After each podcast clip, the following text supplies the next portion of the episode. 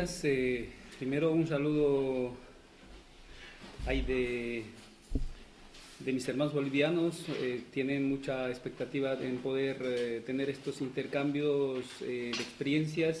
Pues yo traigo algunos aspectos para poder desarrollar a través de algunas diapositivas y poderlas compartir con ustedes y el título prácticamente está elaborado en torno a todo lo que tenemos como experiencia país.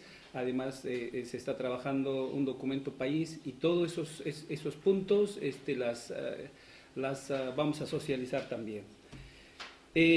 nosotros llamamos, en lugar de contextos, hitos importantes para poder identificar cómo se está trabajando todo el tema de economía solidaria, pero a partir de políticas públicas planteados desde el gobierno central.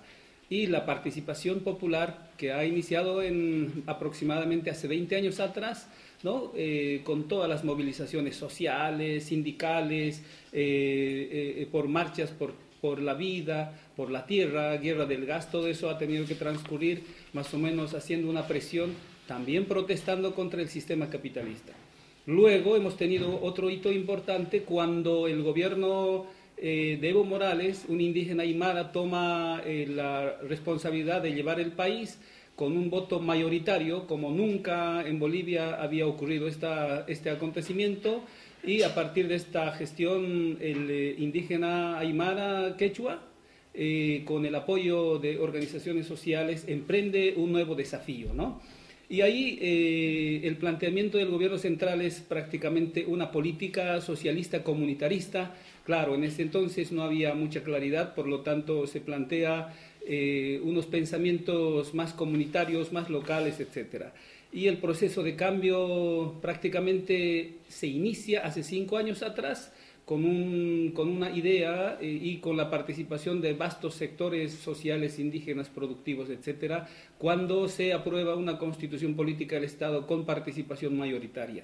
Y ahí también hay, eh, hay que destacar la presencia y, y el origen del movimiento de economía solidaria en este tiempo, en los procesos de cambio un poco antes, pues como una necesidad ante este sistema. Bueno, el Estado plurinacional de Bolivia, eh, a partir de esta, hace cinco años atrás, de esta gestión, se divide para poder eh, tener una administración coordinada en, cuatro niveles, ¿no? Un nivel nacional, los gobiernos departamentales, los gobiernos autónomos regionales, que por cierto están en proceso de consolidación, todavía no tenemos Em, eh, eh, las directivas o cómo, cómo se organizan y luego en el ámbito local todo lo que serían los gobiernos municipales acompañados por eh, indígenas originarios. Entonces, para poder ya entrarnos de lleno a lo que es la economía en el país, donde vamos a desarrollar todo el enfoque como propuesta macro de, nuestro, de nuestra región, además con vínculos hacia todo lo que sería un origen de lo comunitario, pues a partir de la Constitución Política del Estado se plantea cuatro formas principales para poder eh, desarrollar políticas y programas de Estado y de gobierno. Eh, y estas son la economía comunitaria, la social cooperativa, la privada y la estatal. Este último con una mayor inversión en todas las esferas se ha, planteado. Pero lo, interesante aquí es que eh, toma en cuenta para los cuatro pilares fundamentales principios que en muchos momentos hay una coincidencia ¿no? en, cuanto, eh, en cuanto se toma el, contenido de economía solidaria y economía comunitaria. Por eso este aspecto está en discusión. Pero todo este entorno está en base a la búsqueda del mejoramiento de la calidad de vida y el bien vivir. Y el bien vivir eh, desde esta gestión ha generado muchas discusiones. También hemos tenido indígenas aymaras que han intentado eh, hacer su investigación. No tenemos mucho material al respecto, pero con la ayuda de algunos otros autores de Latinoamérica sí se ha podido identificar tomando en cuenta en que los indígenas estaban prácticamente eh, asumiendo esta responsabilidad y el gobierno desde desde sus ah, guías espirituales y sus investigadores aymaras, quechuas, indígenas originarios, plantean diferentes paradigmas también. Uno para enfrentar esta situación injusta que sería todo el sector del capitalista que ha generado brechas muy largas en cuanto a la siembra de esas brechas entre pobres y ricos, etcétera, pues eh, este eh, nuevo pensamiento a partir de un presidente indígena se plantea un paradigma comunitario, socialista, y eh, ahí se intenta definir con diferentes propuestas. ¿no? Entonces ahí se plantean diferentes principios para ir practicando, retomando además todo lo que eran nuestros, nuestras prácticas, saberes ancestrales, nuestra cultura misma que ha perdido con todo el sistema neoliberal. También hay diferentes propuestas en torno al aspecto económico, social, donde eh, eh, eh, se estaría planteando para mejorar la situación de, no solamente del país, sino de todo el continente latinoamericano. Entonces, es importante destacar, además de reflejar esta, esta parte de la economía y la situación del país en el ámbito económico-social, los primeros rasgos de los movimientos de economía solidaria prácticamente por la existencia de mucho informalismo en todos los departamentos del país, pues ha generado eh, la posibilidad de crear y conformar un nuevo pensamiento, una organización de movimientos sociales que a raíz de esta inestabilidad en su situación eh, eh, productivo informal, pues han intentado conformar nuevas relaciones y nuevas redes. ¿no? Prácticamente desde la década de los 90 se inician con pequeñas actividades, actividades que se realizan con ayuda de otros países vecinos, en el, caso de Ecuador, que siempre nos han eh, eh, llevado la delantera, pero nosotros utilizamos como referentes principales para ir por esta ruta de economía solidaria. Lo propio con otros como Brasil, Perú, Uruguay, que tienen eh, mucha trayectoria en cuanto a la búsqueda de espacios de economía solidaria. También se ha tratado de conformar redes para poder eh, dar frente a toda esta situación de inestabilidad y el crecimiento de la producción informal que prácticamente era un caos porque estábamos más o menos con todas las organizaciones informales en un 75% y el resto era una, una propuesta formal o las empresas formales que sí podían generar empleos. Y luego al final se, eh, se puede concretar en plataformas y también algunas redes de economía solidaria y ahí precisamente se eh, entabla relaciones y el movimiento de economía solidaria logra su eh, posicionamiento como organización respaldado por varias organizaciones económicas productivas. Luego, desde, esta, desde este punto, el movimiento inicia su eh, proceso de discusión, preparan diferentes espacios de reflexión y plantean hacia el gobierno para tener vínculos y trabajar en forma conjunta entre instancia productiva, pequeño, y también que el eh, gobierno central en su política plantea a través de, la, de una, una, política estatal plural eh, puedan tener espacios importantes para poder desarrollar economía solidaria. Entonces el movimiento logra y gana terreno para que el gobierno central pueda aceptar este vínculo y generar algunas estrategias nacionales. Y precisamente se logra una estrategia nacional de economía solidaria y comercio justo. Y ahí precisamente se plantean cuatro pilares fundamentales para desarrollar a nivel nacional eh, políticas enmarcados en lo que sería comercio justo, incidencia política, tecnología apropiada y sistemas de eh, financiamiento. Todos estos cuatro pilares que tendría que estar manejado por instancias, en este caso, civiles o sociales o productivos, pero en coordinación con la instancia central que sería el gobierno. Bueno, eh, también se hacen pequeñas actividades que fortalecen a toda esta creación del movimiento solidario, ferias y actividades grandes a nivel de encuentros, etc. Pero de pronto, luego de tener algunos años de trabajo desde el movimiento, eh, eh, hemos tenido bajones y eh, estos obstáculos y dificultades para los movimientos de economía solidaria precisamente surgen porque las organizaciones que se habían adscrito, que habían eh, formado parte del movimiento, no logran recibir lo que esperaban. Es decir, las organizaciones pequeñas, redes de comercialización y grupos productivos eh, medianos, ¿no? esperaban para poder tener oportunidades comerciales pero al no recibir esta, esta posibilidad, pues varios de estos, estas, estas redes se retiran y además ahí se plantea eh, la posibilidad de crear otras redes, otras, otras articulaciones.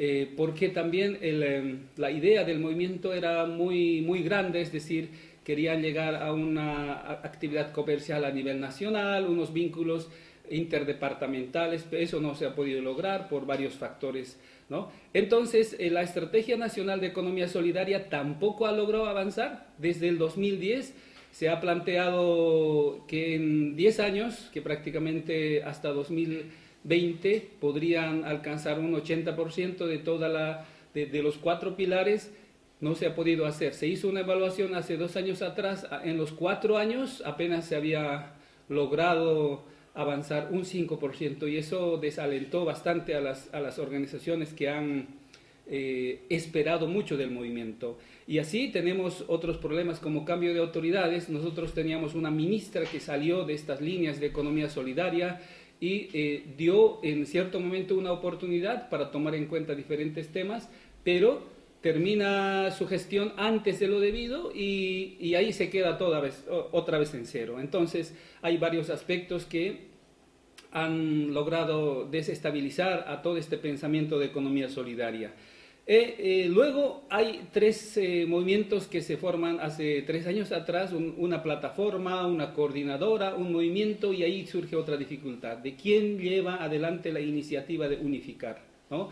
Entonces, cada uno tiene sus propios objetivos, sus propios intereses e intentan los tres unirse para hacer frente al gobierno central, tener acceso hacia las políticas y además a los recursos y no logran hacerlo. Entonces, ahora están en esa eh, etapa de poder buscar estas alianzas y llega el eh, tema de la articulación apoyado por la academia, que sería la Universidad Mayor de San Andrés y de SUMSA, que con el apoyo de la UPB de EGOA, eh, tenemos la oportunidad de apoyar primero hacia fortalecimiento del movimiento, ¿no?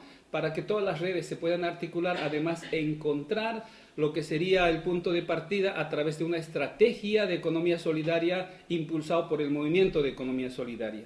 Y ahí este es un punto de partida clave para que la, para que la academia pueda entrar en este ámbito de economía solidaria. Si por un lado era academia, que eh, con, un plan curricular bastante desfasado, porque eh, nosotros pensamos que esta economía se debería adecuar de acuerdo a la Constitución, de acuerdo a las necesidades del país, pero no fue así. Y esta ha sido una gran oportunidad para que la Universidad Mayor de San Andrés pueda surgir y pueda iniciar un proceso de eh, apertura de sus puertas hacia diferentes sectores, no solo quedarse con la academia, sino también trabajar en, el ejercicio de estos eh, nuevos pensamientos con economías en los municipios. Y ahí precisamente, a partir del movimiento, un vínculo con eh, la universidad, etcétera, se identifican diferentes principios.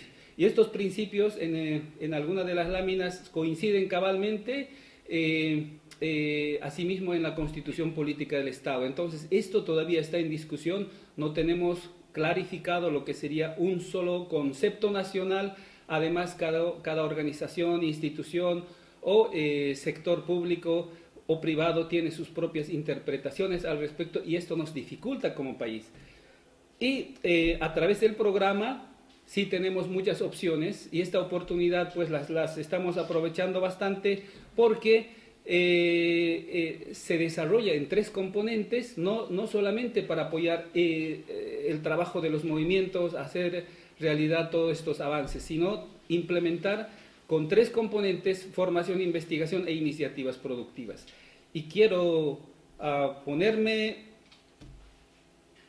quiero detenerme aquí en tema de las iniciativas productivas, por ejemplo, que a través de CIDES, en alianza con EGOA, eh, la Universidad del País Vasco con recursos de la ABCD, pues estamos desarrollando ahora eh, con la búsqueda de, generar oportunidades ¿no? o ejercicios prácticos desde los municipios, intentando este, fortalecer el desarrollo económico local en algunos aspectos, inclusivo porque la mujer no había participado en estas regiones altiplánicas eh, en este tipo de experiencias en su vida eh, la mujer eh, aymara ha estado en asociaciones productivas ni había soñado y eso nos, nos lo han expresado en diferentes momentos de encuentro que hemos tenido.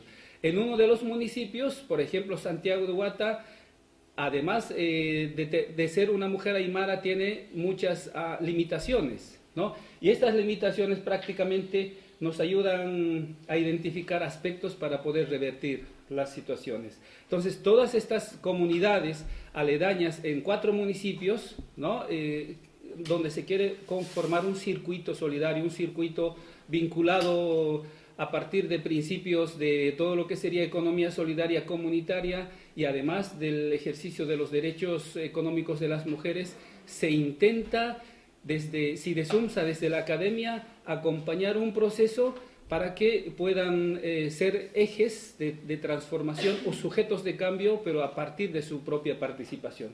Y precisamente ahí se plantean iniciativas muy fuertes eh, eh, en, en, los municipios altiplánicos y ahí el tema de proyectos ha, ha, salido con varios aspectos de identificación uh, y estos proyectos precisamente han sido han, han, han, dado la posibilidad de poder identificar ¿no? un diagnóstico de la situación de cómo se encontraba, eh, cómo se encontraba la mujer al interior de estos municipios. No, no han tenido casi eh, las oportunidades de tener eh, estas iniciativas, siempre han estado dependientes de sus, de sus uh, parejas o de sus cónyuges.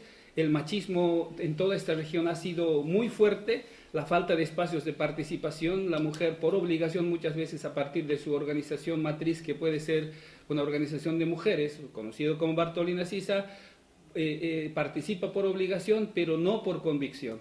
Y ahí muchas mujeres se sentían postergadas, discriminadas, y eso se mencionaba en muchos, en muchos aspectos. Luego el desconocimiento de sus derechos que no les permitía ejercer sus roles. Las tareas eh, de la mujer en esta región eh, ha sido siempre invisibilizada.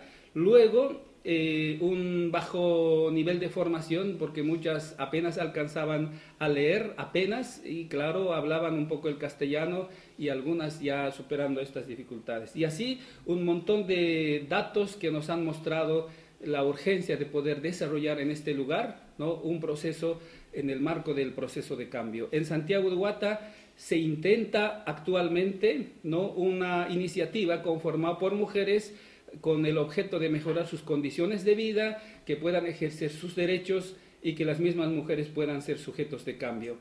Esta, esta iniciativa todo está en torno a la transformación de alimentos, utilizando y aprovechando todos los cereales que se producen en este lugar, porque la producción en esta, en, esta región, en los cuatro municipios, es eh, en algunos casos monoproducción, en otros casos solamente se producen para consumo diario, autoconsumo, etcétera, y no pueden transformar ni entrar a eh, esferas de competencia o de creación de asociatividad, etcétera. Entonces, aquí se, eh, se plantea un nuevo proceso para la sociedad donde hay una aceptación por parte de las autoridades, ¿no? Es decir, los gobiernos municipales o los ayuntamientos sí abren esta posibilidad porque también están en sus políticas municipales locales de apoyar al sector productivo y especialmente con énfasis en las mujeres. En Santiago de Huata eh, eso fue y en Guatajata lo propio el tema de eh, turismo comunitario, pero todo en torno a lo que sería la economía solidaria comunitaria y asimismo los derechos económicos de las mujeres, con una participación de las comunidades indígenas a través de sus autoridades, quienes consensúan toda la parte de las necesidades. Hay una participación eh, de las mismas mujeres, nunca han estado en este tipo de definición de, de estrategias o identificación de necesidades o priorización de necesidades. Entonces, para ellas ha sido una experiencia eh, nueva, eh, eh, han entendido como un proceso nuevo para poder encaminarse como iniciativas productivas en el marco de, sus mismos derechos. En otro municipio, Achacachi, aquí este, es un municipio conocido como municipio guerrero, también las mujeres eh, han estado participando para conformarse bajo esas mismas terminologías que los, que los anteriores municipios. y en Batallas, otro municipio, Ah, también se ha planteado mejorar las condiciones de vida de las mujeres, pero a través de su participación y que tengan oportunidades en, ámbitos económicos. Bueno, el desafío a partir del componente de iniciativas productivas desde CIDESUMSA y en coordinación interinstitucional es que en los cuatro municipios hayan asociaciones de mujeres, ¿no? donde la parte productiva sea llevada por las mismas y que además estas asociaciones en cada municipio puedan tener vínculo, relación, articulación, etc. Y además los municipios también puedan tener ese vínculo, esa articulación entre ellas. Bueno, hasta ahora estamos avanzando con muchas dificultades y eso eh, posiblemente vale la pena compartirlas. los procesos de consolidación de estas iniciativas nos han tomado mucho tiempo. Por un lado, ¿no? Eh, el tema de la lentitud tiene que ver mucho con, la, eh, con varios factores. Y uno de los factores principales es que el, el, nivel de formación de las, de las señoras, la falta de manejo metodológico, la, captación de las técnicas de, para, para, el aprendizaje limita un avance rápido. Por otro lado, el tema de que las mujeres están participando por primera vez, esto puede generar eh, eh, muchas susceptibilidades en el hogar porque en su vida había salido para capacitarse todo el día aunque ahora la mujer ha encontrado ese eco de poder lograr cambios, pero recibe eh, muchas críticas por parte de su cónyuge, ¿no? Es decir, eh, al principio no se creía, pero ya después de tener un proceso de capacitación por el lapso de un año a través de diferentes temáticas, pues eh, la mujer está encontrando este cambio y eh, también encuentran el proceso de todo el, de, toda la, de todo el aprendizaje como una oportunidad para ser diferentes en, los siguientes años. Luego, el tema que también es interesante eh, eh, discutirlas, y esto constantemente lo planteamos, es que los cambios de autoridades a nivel municipal dificultan bastante para la continuidad de los procesos. ¿no? Cada cinco años el gobierno local se, eh, cambia, pero lo más trágico es que el 100% tienen que salir para que otros tengan que asumir. Y ahí se tarda un año prácticamente para que hagan un aprendizaje y puedan entender cuál ha sido la gestión anterior. Y eso perjudica el proceso. Luego, hay, es cierto, hay muchas leyes y normativas que pueden ser favorables, pero las desconocen estas organizaciones y muchas otras organizaciones que pueden aprovechar bien como iniciativas, sean de mujeres, redes de economía solidaria, pero son difíciles de cumplir porque también están en la misma bolsa eh, que eh, para las empresas grandes o medianas. Luego, el tema de administración burocrático en los municipios es, es realmente aberrante, es decir, eh, desde instancias nacionales, departamentales y locales, pues los procesos de, trámites, etcétera, eh, esto, esto es muy, muy doloroso porque un trámite no más tarda para que salga el, recurso para atender una necesidad en, un, en una comunidad es, es bastante desgastante. Eh, por otro lado, no tenemos materiales de difusión por ahora, también la metodología que se puede utilizar o diseñar para estas mujeres y además otras para hacer réplicas no las contamos. Por lo tanto, esos son eh, temas de limitación para que estos, estas iniciativas puedan avanzar. Y claro, eh, ahora está de moda el tema, más, más que todo para la discusión, el tema de inmunidad subjetiva, cuando las autoridades locales saben que está mal, pero no cambiamos es decir, muchas veces nos damos cuenta eh, cuáles son las, las acciones ético-morales que una autoridad puede incurrir o atravesar, pero aún sabiendo lo que está mal, pues no lo podemos mejorar. Entonces, seguramente tendremos que plantear, tal vez discutirlas, eh, eh, estrategias y nuevas metodologías para poder superar estas situaciones. Bueno, en realidad, este es eh, un poco el desafío a partir de ahora y se intenta organizar a partir de la Universidad Mayor de San Andrés para que se tenga una articulación y un vínculo interinstitucional. Por un lado, lo que está en amarillo son todas las instancias académicas, ONGs, instituciones eh, formales, eh, para que puedan lograr una articulación con otras instancias que sería, en este caso, con los municipios, instancias locales y lo que está en rojo representa a todo este sector formal público. ¿no? Entonces, ese vínculo es muy importante. Luego, lo que está en verde, estamos planteando donde las lideresas sean organizaciones económicas, productivas, eh, etcétera, puedan tener su participación y vínculo con estas dos.